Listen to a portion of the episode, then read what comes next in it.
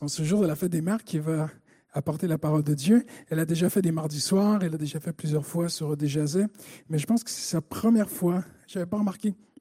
Elle m'a dit c'est sa première fois ici sur Bastille. Euh, Justine, mon épouse, est appelée parfois à parler. Une fois par mois, elle sort. Elle fait des conférences essentiellement un peu partout en France et en francophonie. Mais c'est sa première fois un dimanche matin sur Bastille. Donc soyez vraiment remplis de grâce envers elle. Moi, je suis très fier d'elle. Mais le Seigneur a, mis quelque chose sur son cœur et on veut vraiment disposer nos cœurs à, recevoir la parole de Dieu. Merci. Amen. C'est bien d'être à la maison, d'apporter la parole à la maison. Seigneur, on veut te remercier, Jésus, pour, euh, pour cette journée. Seigneur, que tu veux bénir spécialement pour euh, toutes les mamans qui sont dans ce lieu. Et Seigneur, nous prions une bénédiction particulière sur elles aujourd'hui, Seigneur. Seigneur, je prie, Seigneur, que ce, ce message soit vraiment... Euh, un encouragement et que ce soit toi, Saint-Esprit, qui vienne vraiment l'appliquer à chacune des vies aujourd'hui. C'est dans ton précieux nom que nous avons prié. Amen. Amen. Alors, la pensée que j'aimerais vous partager aujourd'hui, c'est celle-ci, la foi qui voit autrement et chasse les peurs la foi qui voit autrement et qui chasse les peurs. Pourquoi les peurs? Parce que nous avons des peurs. Malheureusement, l'être humain a des peurs. Vous savez, je suis maman de deux charmantes jeunes filles qui ont 17 ans et 20 ans et euh, j'ai réalisé au fur et à mesure, lorsqu'on est parent, que ce soit pour un petit poupon ou que même lorsque nos enfants sont rendus grands, et même peut-être les mamies pourront dire un certain Amen, même avec les petits-enfants, il arrive que nous soyons tracassés, que nous ayons des inquiétudes, que nous ayons certaines peurs. Et je ne sais pas si vous saviez, mais euh, sur Internet, une des recherches les, les plus répandues, euh, toutes langues confondues, c'est celle-ci, comment ne pas avoir peur de? Les gens vont un peu partout sur la planète, sur Internet, parce qu'ils ont des peurs, ils ont des phobies, et voilà ce qu'ils cliquent, ce qu'ils font. Comment ne pas avoir peur de? En même temps, ce qui est merveilleux, c'est que l'une des invitations qui est le plus répandue dans la parole de Dieu, c'est ne crains pas. De l'Ancien Testament jusqu'au Nouveau Testament, au travers Jésus, au travers les prophètes, au travers des anges, le Seigneur envoie ses messagers. Dieu dit du ciel, ne crains pas ne crains pas. Alors aujourd'hui, je crois que le cœur de Dieu, c'est que nous puissions passer de la peur à la paix. Amen. Le péché a amené la peur à plein de niveaux dans la vie de l'être humain, mais Dieu, ce qu'il veut, c'est nous faire régner justement dans une paix. Et les parents, parfois, ils ont plusieurs peurs. Et vous savez, j'ai fait un petit sondage auprès des amis, plusieurs amis que j'ai un peu partout, dans différents pays, selon différents statuts, différentes euh, voilà, cultures, différentes nationalités. Et ce sont tous des parents chrétiens qui sont encore ensemble aujourd'hui, qui ont des enfants à partir de 0 jusqu'à 35 ans. Et je me suis dit, tiens, je vais envoyer par groupe WhatsApp, par Internet, tout ça, euh, par mail, je vais leur poser une question. Et j'ai hâte de voir qu'est-ce qu'ils vont me répondre. Et je leur ai demandé, euh, avez-vous des craintes au sujet de vos enfants? Et ce qui m'a surpris, c'est qu'ils ont tous dit oui, même s'ils sont chrétiens, bien sûr. Et quelle a été la réponse de ces gens, de ces parents? Ils ont dit, il y en a un qui a dit, ben moi j'ai peur qu'ils reproduisent les mêmes erreurs que moi. J'ai peur qu'ils prennent de la drogue ou qu'ils vivent dans la débauche, qu'ils se fassent agresser, qu'ils prennent des mauvaises décisions, qu'ils ne croient plus en Dieu, qu'il ait un mauvais, mauvais conjoint, qu'il ne soit pas heureux, qu'il tombe malade, qu'il ait des mauvaises relations. Et le dernier m'a dit que mes enfants aient découvert seulement l'Église et les bonnes valeurs, mais ne connaissent pas réellement Jésus et n'aient point de communion avec lui. Je ne sais pas si vous réalisez, mais c'est quand même parlant. Et là, je ne vous ai pas posé la question à chacun d'entre vous. Et je sais très bien que les gens, alors que vous êtes là devant moi, je sais que ce n'est pas tout le monde qui est parent, mais vous allez être parent un jour. Et vous allez voir, il y en a pour tout le monde aujourd'hui, parce que même si biologiquement vous n'êtes pas parent, vous n'avez pas pu être parent, vous allez voir que l'appel de Dieu, c'est de déposer ce cœur justement de parent, parce qu'il veut faire de nous aussi des parents spirituels, non seulement des parents biologiques. Dieu va toujours beaucoup plus loin que nous. Et la bonne nouvelle, c'est que Dieu veut nous rappeler ce matin une chose, n'aie pas peur. Et vous savez, lorsque Dieu nous parle, il, accomplit la chose en même temps. Donc, je ne sais pas si peut-être toi, tu es rentré dans ce lieu aujourd'hui avec une certaine crainte et avec une certaine peur. Eh bien, Dieu t'a envoyé ici peut-être aujourd'hui pour pouvoir justement mettre son doigt sur cette chose-là parce qu'il veut justement t'en délivrer. Il veut justement t'apporter la paix là où il y a la peur. Alors, nous allons regarder ensemble cette foi qui chasse les peurs. Et moi, j'ai toujours été encouragée par la parole de Dieu. Chaque fois que j'ai fait face à une situation dans ma vie, je me tourne vers la parole de Dieu. Je me dis, Seigneur, mais toi, qu'est-ce que tu dis? Qu'est-ce que tu veux me dire? Et j'aimerais qu'on puisse tourner nos regards vers un couple que je trouve vraiment inspirant pour nous en 2019. Pourtant, c'est un couple qui a existé, un couple de parents qui ont existé il y a des milliers d'années, mais on va regarder à eux parce que malgré la noirceur de l'époque dans laquelle ils vivaient, ils ont vu par la foi, ils ont vécu par la foi ils ont vu la provision de Dieu, ils ont vu la protection de Dieu pour leur foyer, l'unité et le salut même pour leurs enfants. Alors, on va regarder ensemble un grand classique, Hébreu 11. Alors, pour ceux qui ont, vous avez votre parole, votre Bible avec vous, Hébreu 11, le verset 23. Ça va être seulement ça notre verset aujourd'hui. 11, 23. Il est écrit ceci, par la foi, Moïse, après sa naissance, fut caché trois mois durant par ses parents, car ils avaient vu la beauté de leur enfant et ils ne craignirent pas le décret du roi. C'est peut-être une autre version qui apparaît, mais qui veut dire la même chose. Alors les, les, parents de Moïse l'ont caché pendant trois mois. Ils ont vu qu'il était beau, ils ont vu qu'il avait une belle apparence, qu'il avait une beauté, et ils ne craignirent pas le décret du roi.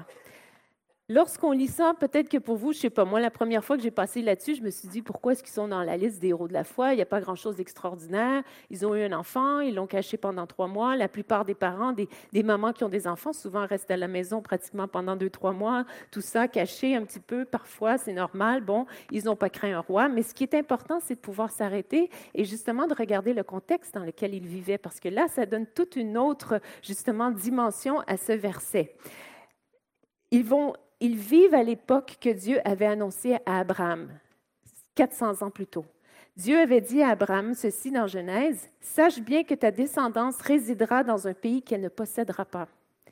On en fera des esclaves, qu'on opprimera pendant 400 ans. Je serai juge aussi de la nation qu'ils serviront, ils sortiront alors avec des biens. Donc, ce qui se passe, c'est qu'il y a la prolifération du peuple juif qui prend place en Égypte. Et là, euh, ils s'en viennent de plus en plus nombreux malgré l'esclavage qui est mis sur eux par Pharaon. Donc, Pharaon se dit, il est un petit peu en panique, il se dit, il faut diminuer vraiment le peuple juif parce qu'ils s'en viennent de plus en plus nombreux. Et Pharaon, qu'est-ce qu'il va faire, ce roi, qu'est-ce qu'il va faire? Il va décider de se tourner vers les sages-femmes vers ces femmes qui, justement, euh, aident à donner la vie à ces mamans. Et il va dire ceci, quand vous accoucherez les femmes des Hébreux, regardez le sexe de l'enfant. Si c'est un garçon, faites-le mourir. Si c'est une fille, qu'elle vive. Ah, merci Seigneur, parce que les sages-femmes ont vraiment été sages. Elles n'ont pas écouté le roi, elles n'ont pas écouté Pharaon. Alors Pharaon, qu'est-ce qu'il a fait? Il s'est tourné vers son peuple. Et là, il, il a dit à son peuple ceci, tout garçon nouveau-né, jetez-le dans le fleuve. Vous entendez un bébé pleurer, vous voyez que c'est un garçon, un bébé des Juifs, vous le prenez, vous le jetez dans le fleuve. Si c'est une fille, laissez-la vivre. Donc, je ne sais pas si vous êtes d'accord avec moi, mais Moïse est né dans un moment qui était très hostile, dans un moment qui était noir. Ce n'était pas la prospérité, ce n'était pas le calme, ce n'était pas la paix. Il est né dans cette partie Goshen qui est tout près, qui est, une petite ville, qui est une région qui est près de cette grande ville Memphis et qui est la métropole de l'Égypte, et c'est là que la cour de Pharaon est installée. Donc sa famille vit dans cette petite maison, je suppose probablement une petite maison étant donné que ce sont des esclaves, et euh, le père est probablement contraint à des travaux durs, comme tous les Juifs, comme chacun d'entre eux. Je ne sais pas qu'est-ce qu'il faisait exactement, mais je me suis arrêtée, je me suis dit, si on se met dans la peau, si on se met dans le contexte, est-ce que peut-être que parfois le papa de Moïse rentrait chez lui et qu'il avait peut-être été fouetté ce jour-là, il avait eu des coups de fouet parce que à cause du travail qu'il devait faire, je ne sais pas dans quel esprit qu'est-ce qui pouvait peut-être régner parfois des doutes dans son cœur? Je ne sais pas s'il remettait en question l'existence de Dieu ou du moins peut-être la miséricorde de Dieu envers son, son, propre peuple. Mais une chose qui est certaine, c'est que ce qu'on sait, c'est que c'est des parents qui ont eu la foi, parce que sinon, ils ne se retrouveraient pas dans Hébreu 11, 23 en tant qu'exemple. Donc, malgré les moments difficiles pour ce père-là et pour cette mère-là, ils ont gardé la foi. Alors, dans ce foyer-là, il y a la maman, il y a qui s'appelle Yokebed. Il y a aussi la sœur Myriam qui a environ 15 ans et Aaron qui est tout petit, qui a 3 ans. Et là, il y a Moïse qui va naître. Donc, Moïse est né exactement pendant l'édit du roi. Lorsque le roi s'est tourné vers son peuple, il a dit, vous trouvez un, enfant mâle juif, vous le jetez dans le fleuve. C'est pendant ce temps-là que Moïse est né. Généralement, une naissance, c'est une bonne nouvelle. surtout d'un garçon, c'est une bonne nouvelle. Mais là, ici, c'est une autre chose. Parce que c'est comme si on se dit, ben, un enfant doit naître pour finalement pour qu'il meure. Alors, c'est quelque chose qui semble peut-être plus triste. Mais comme je vous disais, les parents de Moïse, c'est important de le souligner, faisaient partie de la tribu de Lévi et ils étaient croyants. Pourquoi est-ce que je dis ça? Parce qu'on le voit au travers les prophètes. À cette époque-là, à un certain moment donné, la plupart, beaucoup des Juifs s'étaient détournés des choses de Dieu, avaient adopté euh, les, idoles des Égyptiens. Ils n'étaient pas peut-être beaucoup à vraiment mettre leur confiance en Dieu, mais la famille de Moïse mettait leur confiance en Dieu. Moi, il y a deux choses qui m'interpellent dans, ce texte qu'on a vu, qu'on voit dans Hébrons 23, et c'est de ça que je vais vous parler aujourd'hui. Et la première chose, les deux choses qui m'interpellent, c'est qu'ils ont eu une foi qui a donné un regard favorable pour l'intérieur de leur maison et ils ont une foi qui leur a donné aussi un regard audacieux vers les obstacles de l'extérieur. Et je crois que c'est cette foi-là que Dieu fait faire grandir aussi en nous, en tant que parents, et même si on n'est pas parents, et lorsque l'on sera parent, et peut-être que vous êtes jeune, vous êtes ici, eh bien, vous allez savoir quoi, quoi prier justement pour vos parents, alors que vous, peut-être, vous n'êtes pas encore parents aujourd'hui. Il est écrit ceci, car ils avaient vu la beauté de leur enfant. L'importance de trouver son enfant beau. Je parle à toutes les mamans. Ici, le terme beau veut dire beaucoup plus que juste une beauté physique. C'est d'avoir un regard qui est favorable.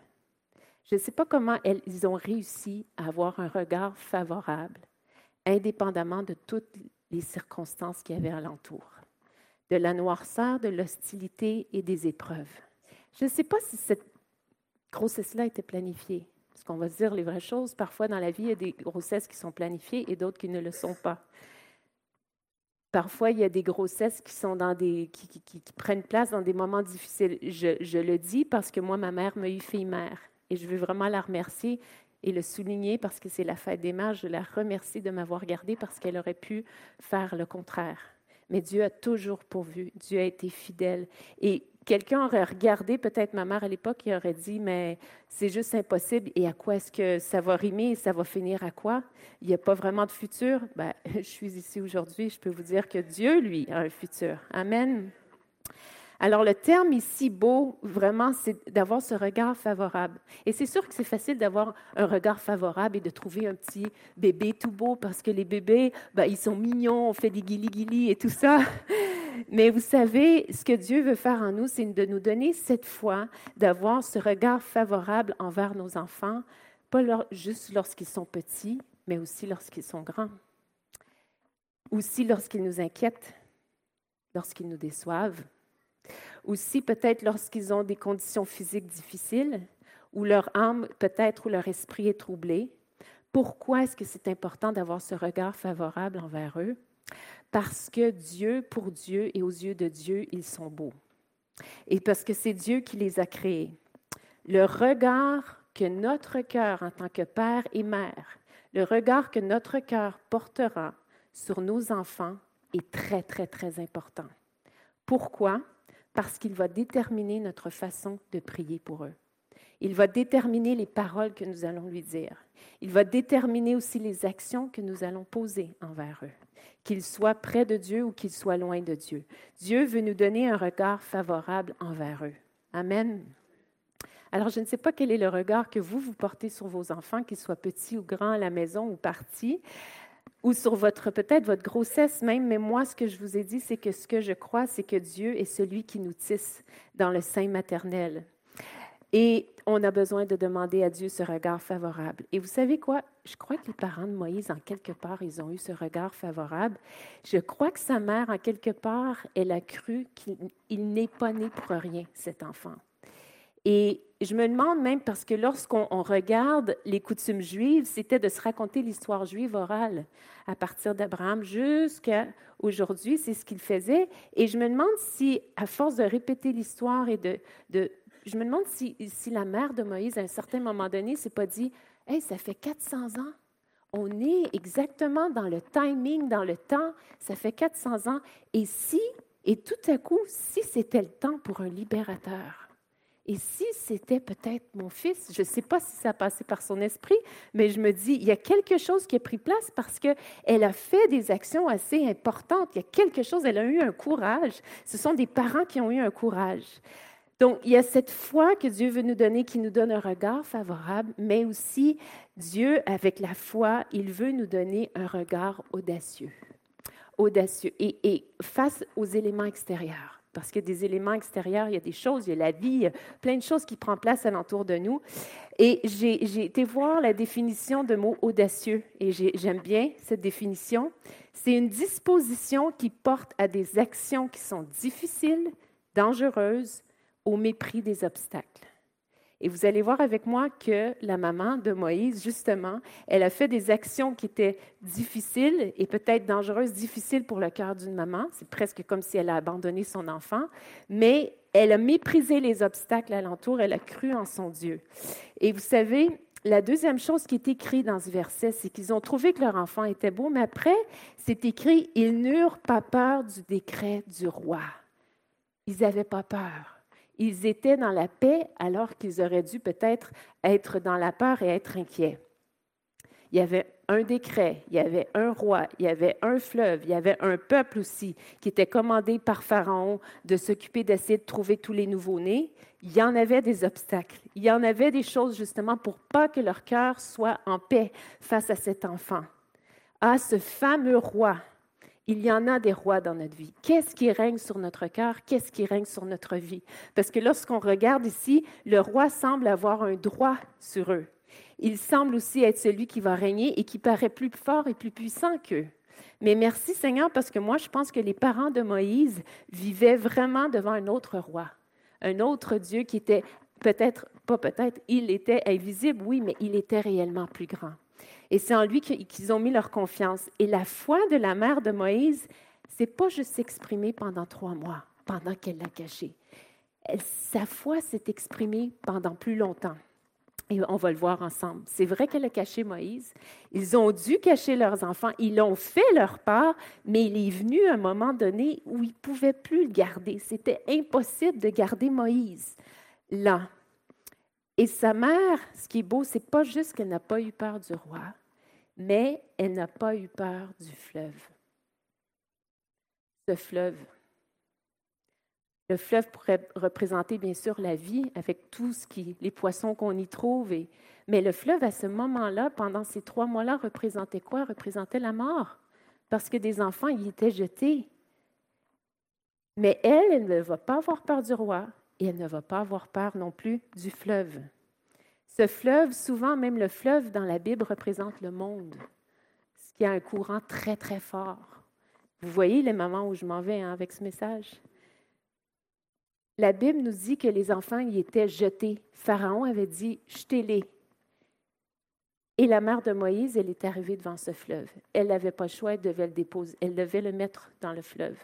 L'enfant devait aller dans le monde, entre parenthèses, si vous comprenez bien, l'image que je suis en train de, mettre devant vous.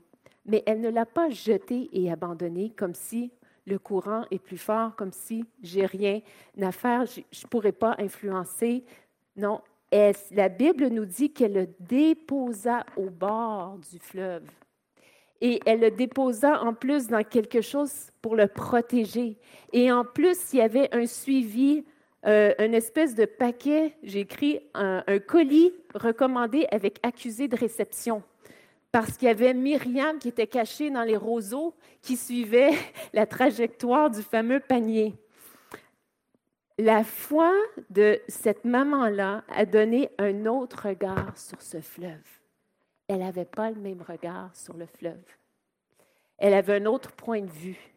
Elle a eu un regard audacieux et courageux. C'est vrai que dans ce fleuve, il y avait peut-être des enfants qui avaient été jetés, qui avaient trouvé la mort, mais elle, elle s'est dit, et si Dieu avait un plan divin? Oui, il y a la mort dans ce fleuve, mais si il y a aussi une, une princesse qui y va s'y baigner régulièrement, et si Dieu avait un plan? Elle a sûrement été inspirée de la part de Dieu et elle a agi. Et un parent rempli de foi va voir les circonstances d'une façon différente que ce soit la maladie, que ce soit les échecs scolaires, que ce soit euh, la rébellion d'un enfant, quoi que ce soit, il va le voir d'une façon différente. Il verra peut-être même une opportunité là où d'autres semblent dire c'est une défaite, c'est un échec, ou même c'est un danger. Peut-être ta fille, elle est au loin et tu dis, oh, Seigneur, je sais qu'elle n'arrivera pas à se tenir, voilà, avec toi et pour toi. Et si c'était l'endroit justement que Dieu choisit pour attirer toute son attention? Moi, je connais un jeune homme qui avait fui, qui était parti dans un autre pays pour en faire, enfin, enfin faire la fiesta et tout ce qu'il veut. Et vous savez quoi? Il venait d'une famille chrétienne et c'est dans l'autre pays que Dieu l'attendait c'est là qu'il a donné sa vie à Jésus. Donc, merci Seigneur. Et peut-être, je ne sais pas, peut-être que vous avez un fils qui se retrouve peut-être même en prison. Et si c'était le lieu où Dieu peut avoir enfin toute son attention? Peut-être dans une chambre d'hôpital, et si c'était le lieu que Dieu a choisi pour lui parler. Dieu veut vraiment, la Bible dit que toute chose concourt au bien pour celui qui aime Dieu. Et, je ne parle pas, je ne veux pas apporter une pensée que voilà, Dieu, c'est une baguette magique et tout va bien aller et c'est juste des, des, belles, euh, comme on dit, des belles histoires. Il y a du temps parfois, il y a des années. Ici, on le voit, Moïse a vraiment rencontré Dieu euh, plus tard, c'est vers l'âge de 40 ans quand même, et c'est à 80 qu'il a reçu son appel. Donc, ça n'a pas été instantané. Ce n'est pas, mais, mais Dieu n'est pas dans le facteur temps. Amen. Elle n'a pas pu le garder pendant trois mois. Il fallait qu'elle le laisse partir, mais elle a mis une protection. Et elle a reçu beaucoup plus. Franchement, elle a reçu beaucoup plus en tant que maman. Vous savez pourquoi? Parce que oui, c'est vrai, il y avait cette fille de Pharaon qui était au bord. Et la Bible nous dit que justement, elle, euh, elle, a fait venir euh, le, panier et elle l'a vu, elle a vu le bébé. Et ça dit ceci, qu'elle a eu un échange avec euh, la maman et la princesse lui a demandé, prends soin de l'enfant, nourris-le, que tu puisses le sevrer et en plus, je te paierai pour ton travail. C'est extraordinaire. Là, mettez-vous dans le contexte, ils sont esclaves. Et là, elle, madame, elle va prendre soin de son propre enfant, elle va le nourrir, puis en, plus, elle va être payée pour. C'est extraordinaire. C'était, Dieu voulait, Dieu avait un plan vraiment ingénieux. Pourquoi est-ce que je dis ça? Parce que selon les commentaires bibliques et les historiens aussi, lorsqu'ils regardent la façon de faire à l'époque, un enfant était sevré pendant 4 à 5 ans. C'est pas je l'allaite comme aujourd'hui pendant six mois, puis après c'est fini. Ils allaitaient les enfants jusqu'à l'âge de 4-5 ans. Voyez-vous le plan ingénieux de Dieu? Qu'est-ce que les grands psychologues de notre monde moderne disent haut et fort que les cinq premières années de l'enfant sont justement les années les plus fondamentales pour inculquer des choses Dieu le savait depuis longtemps. Les psychologues sont tout contents, ils ont découvert ça il y a, quelques décennies, mais Dieu le savait depuis longtemps. Et Moïse a pu grandir, je ne sais pas si ça a été trois ans, quatre ans ou cinq ans, mais ce n'était pas juste une question de trois mois au sein de sa mère, il a été là plus longtemps. Et sa mère a pu lui inculquer, oui, des bonnes valeurs, oui, l'histoire juive, oui, les coutumes juives, mais je crois aussi qu'en quelque part, elle a pu lui inculquer sa foi dans son Dieu qui est vivant. Et en plus, elle a eu ce bonus d'être payée pour le faire. Merci Seigneur. Et qu'est-ce qui est extraordinaire aussi dans cette histoire-là, c'est que Dieu va faire un exploit, il va passer une vitre sous le nez de Pharaon. Pharaon, qu'est-ce qu'il avait dit? Il avait dit, tout nouveau-né juif mâle, vous le jetez dans le fleuve. Et il va finir qu'il ne sera pas, je pense qu'il ne sera pas pour un petit bout de temps, que la trésorerie de son propre royaume va payer une femme pour qu'elle puisse allaiter celui qui va devenir le libérateur, celui qui va devenir le libérateur de tout un peuple qui sont dans l'esclavage. Donc, il y a des choses extraordinaires qui nous montrent que, au final, c'est Dieu qui a le dernier mot. Au final, même si ça semble noir, difficile et compliqué, hey, Dieu, il sait ce qu'il fait. Amen. Cette histoire est dans la Bible pour nous encourager à avoir confiance en Dieu. Dieu est fidèle, Dieu veut pourvoir, Dieu veut nous diriger et il veut nous montrer le chemin. Combien notre communion avec lui et notre relation d'amitié avec lui est ce qu'il y a de plus important. Je vous le dis, papa, maman, c'est ce qu'il y a de plus important. Parce que c'est par cette communion-là que Dieu va pouvoir faire grandir en vous cette foi qui va avoir un regard favorable quand ça ne va pas et qui va vous donner un regard audacieux aussi devant les obstacles de l'extérieur qui viennent d'à gauche et à droite. Amen. Nous sommes des parents, mais nous ne sommes pas seuls parce que Dieu est premièrement le Père de nos enfants. Amen. Et il a toujours un plan. J'aimerais qu'on puisse juste regarder un deuxième point concernant la foi, la foi qui procure un regard audacieux. Avez-vous remarqué, c'est écrit qu'ils n'ont pas eu peur du roi, n'est-ce pas? Mais leur confiance en Dieu a été plus loin. Parce que vous allez regarder, il y a un effet puissant de la foi du parent. Un parent qui a la foi, vous allez voir, il y a une transmission qui se met. Parce que dans Hébreu 11, 23, ça dit Ils ne craignirent pas le décret du roi en tant que parent.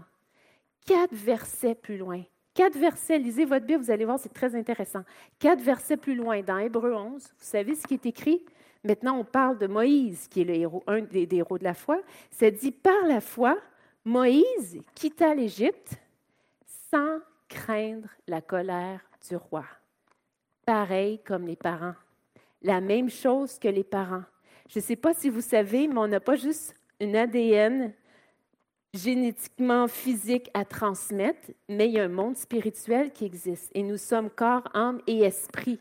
Et moi, je pense que des parents qui mettent leur confiance en Dieu, il y a une foi à un certain moment donné qui, qui est là, qu'on ne voit pas, mais qui est transmis.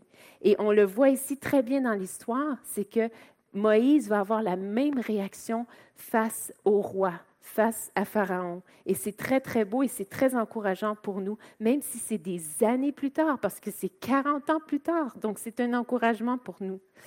Moïse, il est écrit qu'il était un homme qui marche, qui voit celui qui est invisible. Dieu était plus une réalité pour lui que ce qu'il pouvait même voir. Pour Moïse, sa vie, c'était comme ça parce que pourquoi? parce qu'il avait été quand même élevé les premières années de sa vie, je crois, dans une famille qui vivait devant un Dieu qui était invisible, qui croyait à un Dieu qui était invisible. Et c'est ça qui est la clé. Vous savez, dans le petit sondage que j'ai fait auprès de mes amis, qui m'ont dit, voilà, qui m'ont écrit leur peur, ils ont tous eu le même réflexe et ils ont tous eu un mais. J'ai peur de blablabla, mais. Et le mais était pareil pour chacun, pour chaque, chaque parent. Ils ont dit, mais nous savons que si notre enfant connaît Dieu, a une communion avec Dieu, appartient à Dieu, il sera guidé, il sera protégé, il sera heureux, malgré parfois les difficultés. Amen. Et je trouve ça beau parce que je trouve que ce modèle, les parents de Moïse sont un beau modèle pour nous. Pourquoi? Parce qu'ils vivaient dans des moments difficiles. Ils n'étaient pas dans le la-la land, ils n'étaient pas dans un moment de prospérité, c'était difficile. Ils ont eu trois enfants et les trois ont été utilisés de la part de Dieu. Moïse a été le libérateur. Aaron a été le proclamateur parce qu'il parlait pour Moïse. Et il y a eu aussi Myriam, qui était une adoratrice, qui était peut-être la responsable de la louange de l'époque, si on le modernise un peu comme aujourd'hui. Donc, c'est une belle réussite familiale lorsqu'on regarde ici. Mais j'aimerais juste adresser un sujet. Je ne sais pas si parfois il y a des raisonnements qui montent dans votre cœur en tant que père, en tant que mère, concernant vos enfants, qu'ils soient petits ou qu'ils soient grands. Vous savez, des, des, raisonnements, des mensonges tels que c'est une phase. S'il ne veut rien savoir de Dieu, c'est normal, c'est une phase. Si on croit ce raisonnement-là, qu'est-ce qui va nous arriver? Eh bien, souvent, on va même arrêter peut-être de prier pour notre enfant, sans même s'en rendre compte. Ah, c'est l'adolescence, ils sont tous comme ça. attends à l'âge de 18 ans. À 18 ans, il suivra le Seigneur. Ah, sûrement, à l'âge adulte, il reviendra un jour. Il a besoin de goûter au monde. Il faut qu'il sache la différence, c'est quoi. Hein? On a tous entendu ces, ces mensonges-là. Le monde est beaucoup plus attirant et le courant est beaucoup trop fort de toute façon. Dieu peut fortifier nos enfants au lycée, au collège. Amen. Tu as fait trop d'erreurs en tant que parent et c'est ta faute. Il est trop tard aussi. Il n'est plus à la maison. Il est rendu grand maintenant. Mais moi, je veux déclarer ce matin, comme une missionnaire m'a dit, parce qu'à un moment donné, je lui partageais mes peurs alors que mes filles étaient tout petites. Elle m'a dit, tu sais, ne crois jamais, ne t'arrête jamais à ces mensonges et à ces raisonnements. Ils vont venir dans ton esprit, mais présente-les à Dieu, au contraire. Continue à prier pour elles et au, contraire, partage à tes filles qu'elles sont appelées de la part de Dieu qu'elles ont un appel sur leur vie depuis leur petite enfance. Et peut-être certains, vous me dites, moi, je ne l'ai jamais fait, c'est pour ça que c'est trop tard. Vous allez voir, non, ce n'est pas trop tard. Il est écrit que Moïse marchait en homme qui voyait celui qui est invisible parce qu'il l'a vécu. Il l'a probablement vu à la maison, mais surtout à l'âge de 40 ans dans le désert. Il est revenu vraiment à Dieu. Et puis, c'est au travers de son beau-père qu'il a pu recevoir cette, influence. Et c'est des décennies plus tard qu'il a reçu son appel, au travers du puissant ardent. Donc, il n'est jamais trop tard. Il faut toujours continuer à avoir cette foi qui ne lâche pas, mais qui persévère. La Bible abonde d'histoires encourageantes pour les familles. Dieu a toujours un plan. Je ne sais pas quelle est votre situation en tant que maman aujourd'hui, mais je veux juste vous faire réaliser que Dieu a un futur prometteur. Vous savez, Agar, c'est la première maman monoparentale célibataire que l'on trouve dans la Bible. Et Ismaël, il a eu un futur. Dieu avait un plan pour lui. On retrouve des parents très âgés, comme les parents de Jean-Baptiste, qui peut-être étaient à bout de force. Je ne sais pas dans quelles conditions ils étaient. Peut-être qu'ils croyaient qu'ils n'avaient pas tout ce qu'il fallait, la vitalité qu'il fallait pour élever leur fils, mais Dieu avait un appel pour lui, indépendamment du corps, de leur âge, de, ce qu'ils étaient capables de faire ou non. Dieu a un plan pour chaque famille, même les familles recomposées, parce que c'est la réalité d'aujourd'hui, n'est-ce pas?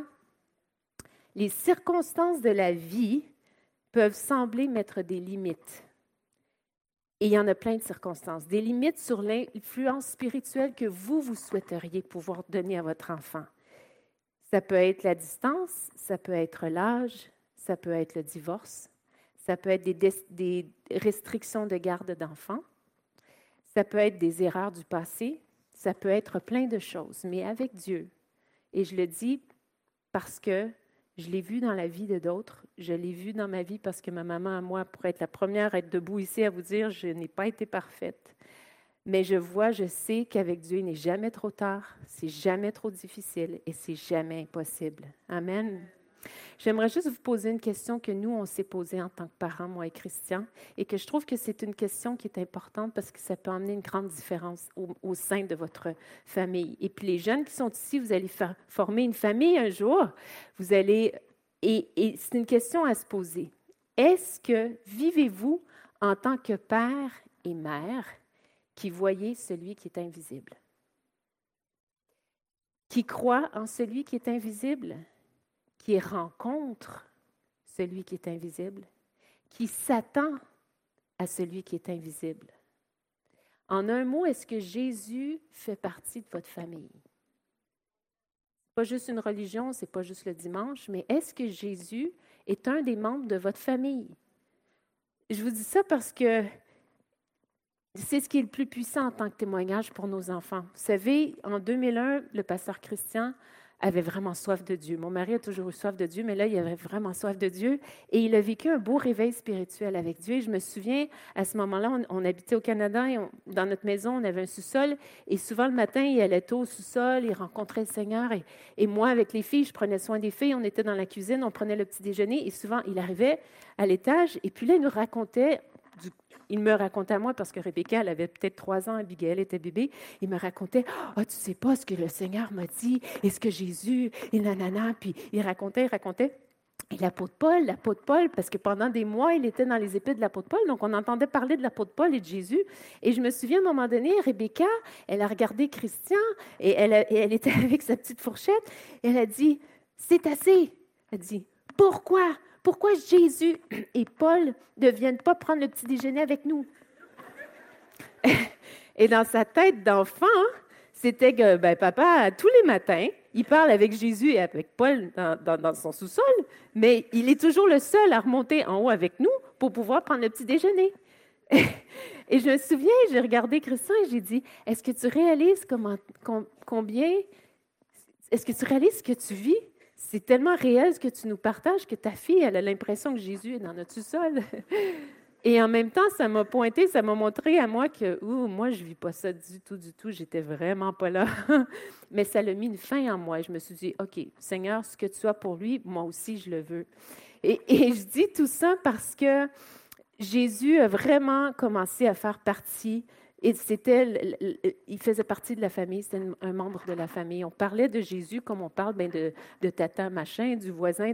c'est que Jésus était toujours agissant, faisait quelque chose. Il était important pour nous, il l'est encore aujourd'hui. Et, et c'est important. Vous savez, il y a une phrase que Dieu nous a donnée en tant que parents, et c'était celle-ci visez toujours plus haut dans l'éducation de vos filles. Présentez-leur une personne, pas que des principes. On est dans une société qui aime bien présenter des principes, des principes, des principes, des étapes, des clés, des portes, tout ce que vous voulez pour la réussite de ci et de ça. Mais le Seigneur veut vous dire ce matin, présente une personne à tes enfants. Présente Jésus à tes enfants.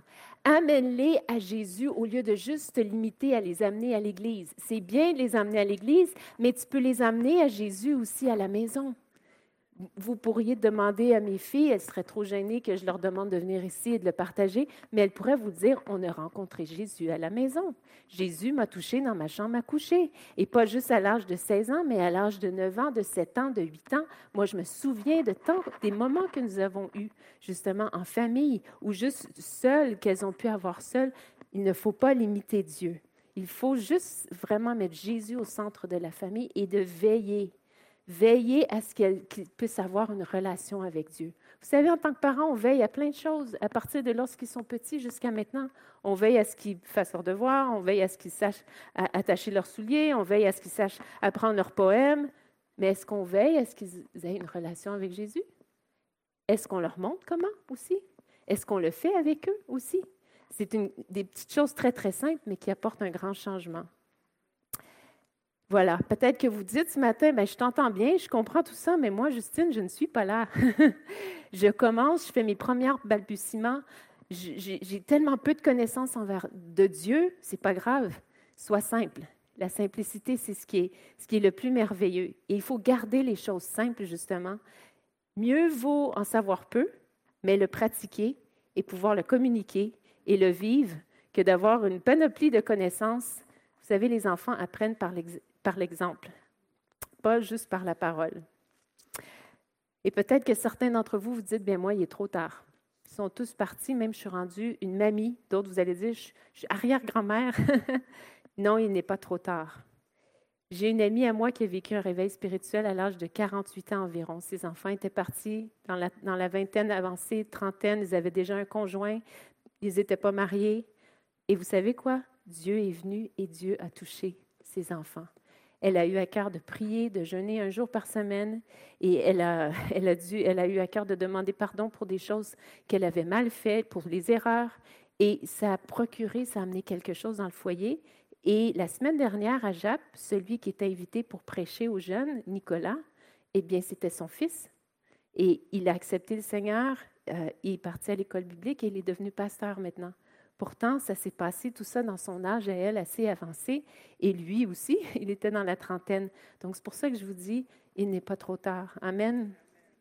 Les parents parfaits, ça n'existe pas. Dites Amen, les parents. Comme ça, ça nous décharge. Et les enfants, vous dites Ah ah. Oui, parce que vous savez qu'on n'est pas parfait. Les parents parfaits, ça n'existe pas, mais Dieu veut faire de nous des parents excellents. Yes indépendamment de notre arrière-plan. parce qu'on ne s'en rend pas compte, mais quand on arrive dans la vie familiale et qu'on devient maman, on arrive avec un bagage. Et notre bagage, c'est notre passé. Et si on arrive d'une famille dysfonctionnelle ou si on arrive d'une famille qui était trop laxiste ou qui était trop ci ou qui était trop ça, mais Dieu, si Dieu est au centre, il va amener un équilibre. Il va amener justement un épanouissement. Donc Dieu vous dit ce matin, ne crains pas. Ne crains pas. N'aie pas peur. Je ne sais pas quel est ton fleuve, chère maman et cher papa. Est-ce que c'est la maladie d'un de tes enfants? Est-ce que c'est une chaîne de péché qui semble tellement fort et qui le tient? C'est peut-être des addictions, c'est peut-être un engourdissement spirituel, c'est peut-être des défis scolaires compliqués? Mais Dieu nous appelle à être un père et à être une mère de foi, qui a un autre regard sur tous ces obstacles-là, sur toutes ces impossibilités-là. Amen. Et je veux juste terminer avec le dernier regard. Un regard favorable, un regard audacieux, et le dernier, c'est un regard de compassion. Et ce regard-là, c'est pour tout le monde. C'est pour la personne la plus jeune qui se trouve dans ce lieu et pour la personne qui est peut-être la plus âgée dans ce lieu. Vous savez très bien comme moi que Moïse a eu deux mamans. Il a eu sa maman biologique et il y a eu aussi cette mère adoptive. Et c'est rare qu'on parle d'elle. Mais elle fait partie du plan de Dieu pour Moïse. Dieu l'a utilisée pour pouvoir accomplir le plan de Dieu dans la vie de Moïse. Et c'est écrit dans Exode 2, 6, alors qu'elle était au bord du fleuve, c'est écrit qu'elle vit la caisse qui flottait, hein, qui, qui, arrivait. C'est dit qu'elle l'ouvrit et vit l'enfant. C'était un petit garçon qui pleurait. Elle en eut compassion et elle dit, c'est un enfant des Hébreux. Il n'est pas moi, il n'est même pas de la même culture que moi, c'est un, un autre enfant. Mais elle a eu ce regard de compassion. Et je trouve que l'Ancien Testament, c'est toujours l'ombre des choses à venir. Et vous savez, dans la Bible, tout a un sens spirituel.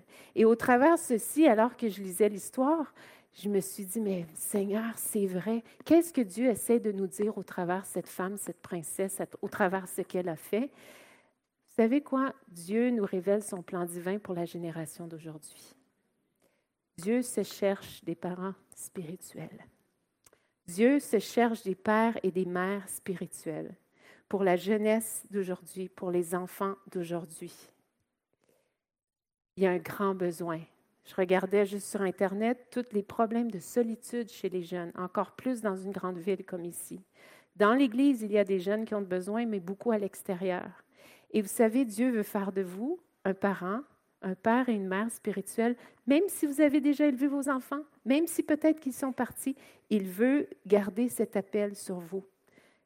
Comme cette fille de Pharaon qui, par son rang royal, a pu mettre les ressources du royaume à la disposition de Moïse pour le façonner, ne pensez-vous pas, je ne sais pas, mais il paraît que nous, on est des fils et des filles du roi des rois. Alors, est-ce que nous avons tout ce qu'il faut à notre disposition par la croix puissante de Jésus pour peut-être venir en aide à quelqu'un et peut-être s'investir justement dans la vie de quelqu'un? Oui. Amen. Parce que Dieu veut reconstruire des vies qui sont peut-être détruites, veut amener de l'espoir alentour de nous. Ça peut être un enfant qui fait partie de votre voisinage, qui est peut-être dans votre appartement, ça peut être un enfant qui est ici, ça peut être un jeune. Mais moi, je vous le dis,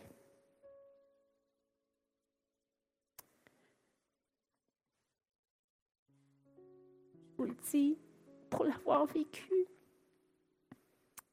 Si vous dites à Dieu, donne-moi un enfant. Donne-moi un enfant spirituel. Je veux que ma vie serve à quelque chose. Merci pour ceux, les enfants que j'ai eus. Mais aussi, il y a tellement de besoins alentour. Dieu va le faire. Dieu va le mettre sur votre chemin. Et cet enfant-là va faire grandir votre foi comme jamais. Des fois, on veut vivre des choses avec Dieu. Vous savez, l'Esprit de Dieu, la Bible nous dit que l'Esprit de Dieu, c'est un esprit d'adoption. C'est vrai que l'Esprit d'adoption, elle est donnée. Pourquoi? Pour pour nous faire réaliser que oui, on est enfant de Dieu. Mais je pense que ça va plus loin que ça. Une fois qu'on a cet esprit d'adoption, une fois que nous savons que nous sommes enfants de Dieu, Dieu veut aussi que nous puissions adopter à notre tour. Dieu veut qu'on puisse aussi manifester l'amour de Dieu au travers nous, n'est-ce pas? Et peut-être que tu dis, ah, mais moi, je suis trop, je suis trop âgée, j'ai fini de tout ça. Non, on a besoin des mamies, les mamies, les papiers, vous êtes tellement précieux parce que vous avez toute une, foi, un bagage de vie, vous pouvez tellement aider par vos prières, par vos paroles, par un petit coup de téléphone en soulignant l'anniversaire de quelqu'un qui est toujours oublié. Parfois, ça va être de peut-être juste ouvrir la maison pour inviter pour un week-end. Mais si vous saviez, il y a des jeunes qui vivent dans des situations familiales tellement tendues et difficiles, un week-end par mois chez quelqu'un d'autre, c'est une bouffée d'air frais, c'est ah, de l'espoir, c'est d'avoir de, cette nouvelle image, de dire, ah, c'est ça une famille qui va bien. Et parfois, peut-être qu'il va falloir littéralement vous ouvriez votre maison pour un bon moment, pour avoir ce jeune ou cet enfant ou cette fille. Peut-être que tu dis, oh, mais je suis trop jeune, euh, Justine, euh, j'ai 20 ans, j'ai même pas de copains. Vous savez quoi? La première fois, en préparant ce message, je priais pour vous et Dieu m'a fait réaliser, Justine, la première fois que j'ai mis un cœur de mère en toi, tu avais 15 ans.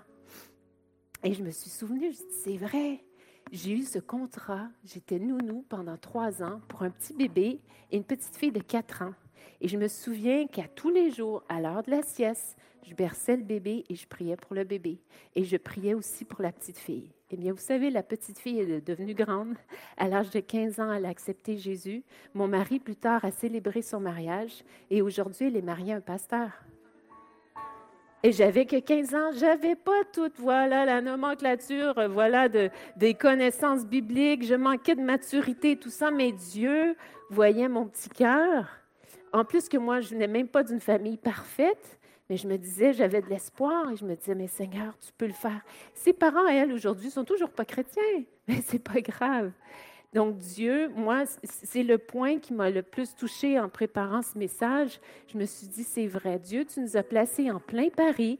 On est jeunes, on est vieux, on vient d'arrière-plans différents, de cultures différentes, mais ton cœur, le cœur de Dieu qui est révélé au travers de cette histoire, au travers de cette princesse, elle eut ce regard de compassion. Et moi, je sais que la prière, ma prière à moi, et celle du cœur de Dieu et celle aussi même de pasteur Christian, c'est on a besoin de se lever et de, voilà, de, prendre soin de. On a besoin, et, et, je veux même dire peut-être qu'il y a une femme ici que vous avez, je ne sais pas, peut-être une mauvaise nouvelle par le médecin qui vous a donné un mot qui, qui est venu effondrer votre monde, stérilité. Oui, Dieu peut vous guérir et peut vous donner un enfant, bien sûr, dans votre sein. Il y a plein de témoignages aussi de ça mais ne vous limitez pas à un enfant biologique. Dieu peut avoir plus aussi. Et puis, il peut vous donner un cœur qui va même aimer autant que si c'était votre enfant que vous portez dans votre propre sein. Amen. Je vais vous inviter à vous lever. On va se lever ensemble. Et je m'excuse. Une femme, des fois, ça pleure. Hein? C'est pas comme un homme. mais je pense qu'on pourrait peut-être se présenter à Dieu. Est-ce que certains, il y a des parents ici, vous dites, Justine, tu as apporté une parole et tu as mis ton doigt sur une peur, justement, concernant mon enfant, concernant notre vie familiale. Vous pouvez lever la main. J'aimerais qu'il puisse y avoir des personnes qui vont prier. On est dans une église. Une église, c'est un endroit où on prie.